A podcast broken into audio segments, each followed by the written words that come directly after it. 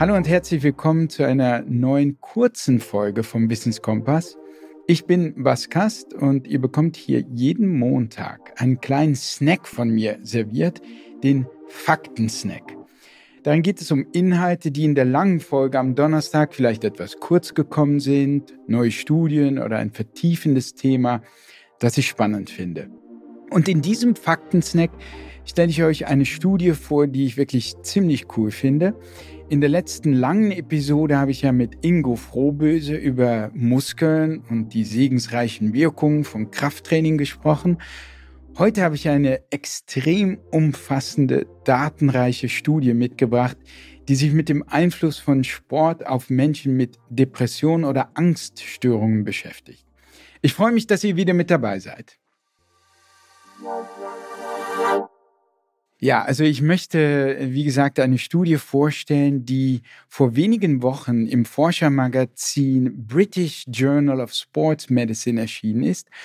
Und die Studie klingt erstmal recht gewöhnlich. Darin geht ein australisches Forscherteam der Frage nach, wie sich Sport auf die Psyche und hier speziell auf mentale Störungen oder Erkrankungen, wie zum Beispiel Depressionen und Angsterkrankungen auswirkt. Und das Ergebnis lautet knapp zusammengefasst, die positive Wirkung von Sport auf die Psyche ist wirklich beträchtlich.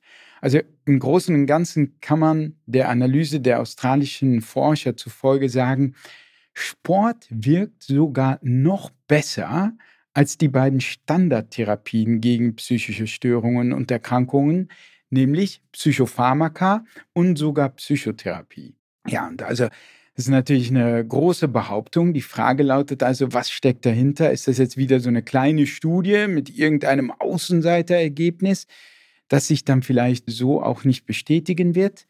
Nein, im Gegenteil kann man sagen, denn erstens einmal ist die Studie von einer Größenordnung, die es wirklich in sich hat. Tatsächlich ist es die bislang umfassendste Studie ihrer Art. Etwas konkreter gesprochen handelt es sich um ein Review von Reviews und Meta-Analysen. Okay, also ich benutze diese Wörter Review und Meta-Analysen ja öfters und deshalb wollte ich dir auch gerne mal ein bisschen so erläutern. Überhaupt würde ich in dieser Folge gerne die Gelegenheit ergreifen, einfach mal so ein paar grundlegende Begriffe über Studien zu erläutern, wie zum Beispiel randomisiert oder Effektstärke und signifikant. Also was heißt das zum Beispiel, wenn ein Ergebnis signifikant ist? Also, bevor ich also zu dieser tollen Sportstudie komme, hole ich ganz kurz aus und bespreche ein paar Basics. Die Basis von Forschung sind natürlich Einzelstudien. Also sagen wir, ein Forscherteam stellt die Frage, ob Bewegung gegen Depressionen hilft. Dann kann man zum Beispiel zwei Gruppen bilden von depressiven Patienten und diese werden dann per Zufallsverfahren in zwei Gruppen geteilt. Hier spricht man schon von randomisiert. Also das englische Wort random steht ja für Zufall oder eben zufallsverteilt. Okay. Jetzt bekommt also eine Gruppe ein bestimmtes Bewegungsprogramm verordnet, während die andere Gruppe in der Zeit irgendeine Placebo-Aktivität macht. Also zum Beispiel, sagen wir, zum Socializing zusammenkommt oder zu einem leichten Stretching meinetwegen, aber eben nicht zu intensiver Bewegung. Und dann guckt man, ob sich etwas an der Depression verändert, ob sie sich verbessert. Und wenn ja, kann man dann sagen, okay, wir haben hier einen Hinweis darauf, dass Bewegung wirklich gegen Depressionen hilft. Das wäre also unsere Einzelstudie. Gut, Solide wird das natürlich erst, wenn wir vier, fünf oder zehn solcher Studien haben von unterschiedlichen Forschergruppen, unterschiedlichen Teams, die alle in eine ähnliche oder die gleiche Richtung weisen, die alle zeigen, dass Bewegung irgendwie gegen Depressionen hilft. Depressionen können dabei auch quantifiziert werden mit Hilfe von Fragebögen. Also man erfasst oder versucht das zumindest zu erfassen, wie stark oder schlimm die Depression ist. Und auf diese Weise kann man dann auch gucken, wie stark die Wirkung von Bewegung ist. Also wenn die Depression zum Beispiel um, sagen wir, drei, vier Punkte abgeschwächt wurde, dann ist das schon gut natürlich. Aber bei jetzt sechs, sieben Punkten wäre es eben noch besser, nicht? So, das ist jetzt wichtig, denn jetzt sprechen wir über das Ausmaß der Wirkung. Und dies nennt man in Fachsprache Effektstärke oder Effect Size.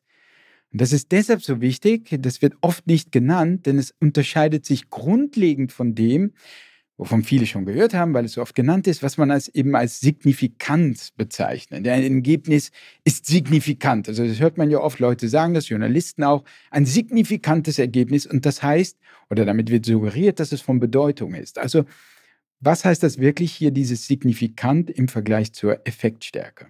Nun, ein Ergebnis ist dann signifikant, wenn man statistisch sagen kann, okay, die Bewegung wirkt, und zwar können wir mit hoher Sicherheit sagen, dass dieser Unterschied, den wir hier zwischen den Gruppen sehen, die einen bewegen sich, die anderen bewegen sich nicht, dass der nicht rein zufällig zustande gekommen ist.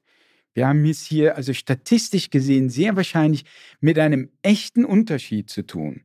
Die Wahrscheinlichkeit, dass diese Unterschiede zwischen den Gruppen rein zufällig zustande kamen, weil zufällig jemand plötzlich aus der Depression rauskam, aus einem anderen Grund vielleicht sogar, diese Wahrscheinlichkeit ist äußerst gering. Also können wir sagen, unsere Intervention, also die Bewegung, wirkt. Und zwar mehr als Placebo. Mehr als bloßes Zusammenkommen, äh, Socializing oder Stretching. Das nennt man signifikant. Also unser Unterschied ist vermutlich echt. Die Wirkung ist vermutlich echt. Das aber, also diese Signifikanz, sagt uns noch nichts über die Effektstärke. Ja, signifikant. Wir wissen jetzt, Bewegung wirkt vermutlich wirklich, aber wie stark? Ich meine, die Signifikanz sagt darüber rein gar nichts aus. Also es kann sein, dass die Bewegung einen Hauch von Unterschied macht, allerdings echten, aber zum Beispiel klinisch überhaupt nicht von Bedeutung ist, dass sich also im Leben eigentlich nicht viel verändert. Kann aber auch sein, dass Bewegung wirklich dazu führt, dass Menschen zum Beispiel keine Medikamente mehr brauchen, weil sie einfach so wirksam ist. Und dann sprechen wir aber über eine hohe Effektstärke. Der Unterschied ist jetzt nicht nur signifikant, er ist auch wirklich spürbar, wenn man so will, oder klinisch bedeutsam. Bewegung bewirkt jetzt auch eine Menge. Oder auch nicht, also wenn die Effektstärke gering ist. Gut, also jetzt kommen wir zur Studie, die ich vorstellen will. Das ist also ein Review. Was ist ein Review? Nun, eine Überblicksstudie in qualitativer Hinsicht. Also man fasst im Grunde so ein Feld zusammen. Mehrere Ergebnisse von Einzelstudien werden hier inhaltlich zusammengefasst. Also man beantwortet in einem Review zum Beispiel die Frage, was wissen wir derzeit über die Wirkung von Bewegung und psychischen Störungen so insgesamt? Wir geben mal einen Überblick über die Forschung. So, jetzt bevor wir dann wirklich zur Studie kommen, letztes noch, schließlich gibt es nämlich noch das, was man Meta-Analyse nennt. Da werden auch Einzelstudien zusammengefasst, also wie bei einem Review, aber jetzt in quantitativer Hinsicht. Also man legt hier gewissermaßen die Testpersonen aus den verschiedenen Experimenten zusammen und macht eine neue große Analyse und guckt jetzt, wie stark zum Beispiel über alle Studien hinweg sich die Gruppen, die sich bewegt haben, von denen unterscheiden, die sich eben nicht bewegt haben. Meta-Analyse, also eine neue Analyse von mehreren bereits vorhandenen Analysen. Okay, jetzt also wirklich zu unserer Studie, die nun nicht nur einzelne Studien zusammenfasst, sondern ihrerseits sage und schreibe 97 Reviews und Meta-Analysen zusammenfasst. Sprich, wir sprechen über eine Zusammenfassung von 97 Zusammenfassungen, also schon wirklich eine Menge an Daten, ja. Insgesamt sind es sogar über 1000 Einzelexperimente mit mehr als 100.000 Testpersonen, die hier berücksichtigt wurden. Also ein gewaltiger Datensatz, eine richtig, richtig große Studie. So, das ist schon mal beeindruckend, aber das Ergebnis dieser Mammutstudie ist es vielleicht noch mehr. Die Forscher kommen nämlich zu dem Fazit, dass Sport generell als Faustregel ungefähr anderthalb Mal, also 1,5 Mal wirksamer ist gegen Depressionen und andere mentale Störungen als die Standardtherapie, also Psychopharmaka und Psychotherapie. Übrigens, geht mir überhaupt nicht darum, Psychopharmaka oder Psychotherapie hier runterzureden. Die haben absolut ihren Platz. Nein, ich finde es einfach vielmehr beeindruckend, wie wirksam Sport tatsächlich gegen mentale Störungen ist. Ja, auch interessant, viele kleine Details, die in dieser Studie interessant sind. Schon Programme von weniger als zwölf Wochen Sport sind sehr wirksam. Also Sport wirkt nicht nur stark, sondern auch sagen wir mal, relativ schnell. Ja, ist immer noch zwölf Wochen, immer noch eine gewisse Wartezeit, aber relativ schnell. Außerdem, auch das fand ich wirklich überraschend und interessant, Der Analyse der australischen Forscher zufolge hilft zum Beispiel Krafttraining am meisten gegen Depressionen, was ich jetzt so nicht gedacht hätte, was aber vielleicht also nach den Erläuterungen von Ingo Frohböse auch so ein bisschen plausibler oder verständlicher wird, nicht? Und ja, jetzt kommt es, liebe Yoga-Fans, Yoga hilft am meisten gegen Ängste, sondern weil hier wirklich ein riesen Datensatz analysiert wurde.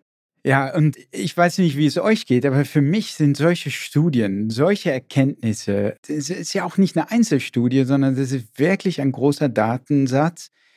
Äh, für mich ist das einfach eine weitere Motivation, eine weitere Motivation, in Bewegung zu bleiben.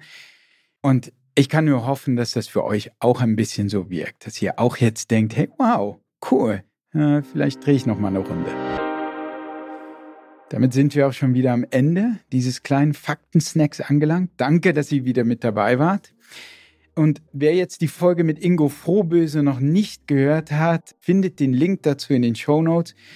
Wir sprechen also wirklich recht ausführlich darüber, wie segensreich Krafttraining ist, warum unsere Muskeln so wichtig sind für unsere Gesundheit und auch so ein bisschen darüber, wie man in so ein Training einsteigen kann. Also ich fand das eine großartige Folge. Ich habe selber sehr viel gelernt und ich hoffe, ihr tut das auch. In diesen Show Notes findet ihr dann auch den Link zur Mammutstudie der australischen Forscher, über die ich eben geredet habe. Und auf die nächste Folge müsst ihr nicht lange warten. Also die nächste lange Folge, die kommt dann wieder am Donnerstag. Da spreche ich mit Stefanie Stahl, Deutschlands bekannteste Psychotherapeutin und Psychologin, darüber, wie unsere Kindheit unsere Resilienz beeinflusst. Danke fürs Zuhören und bis dahin macht's gut. Euer Bass.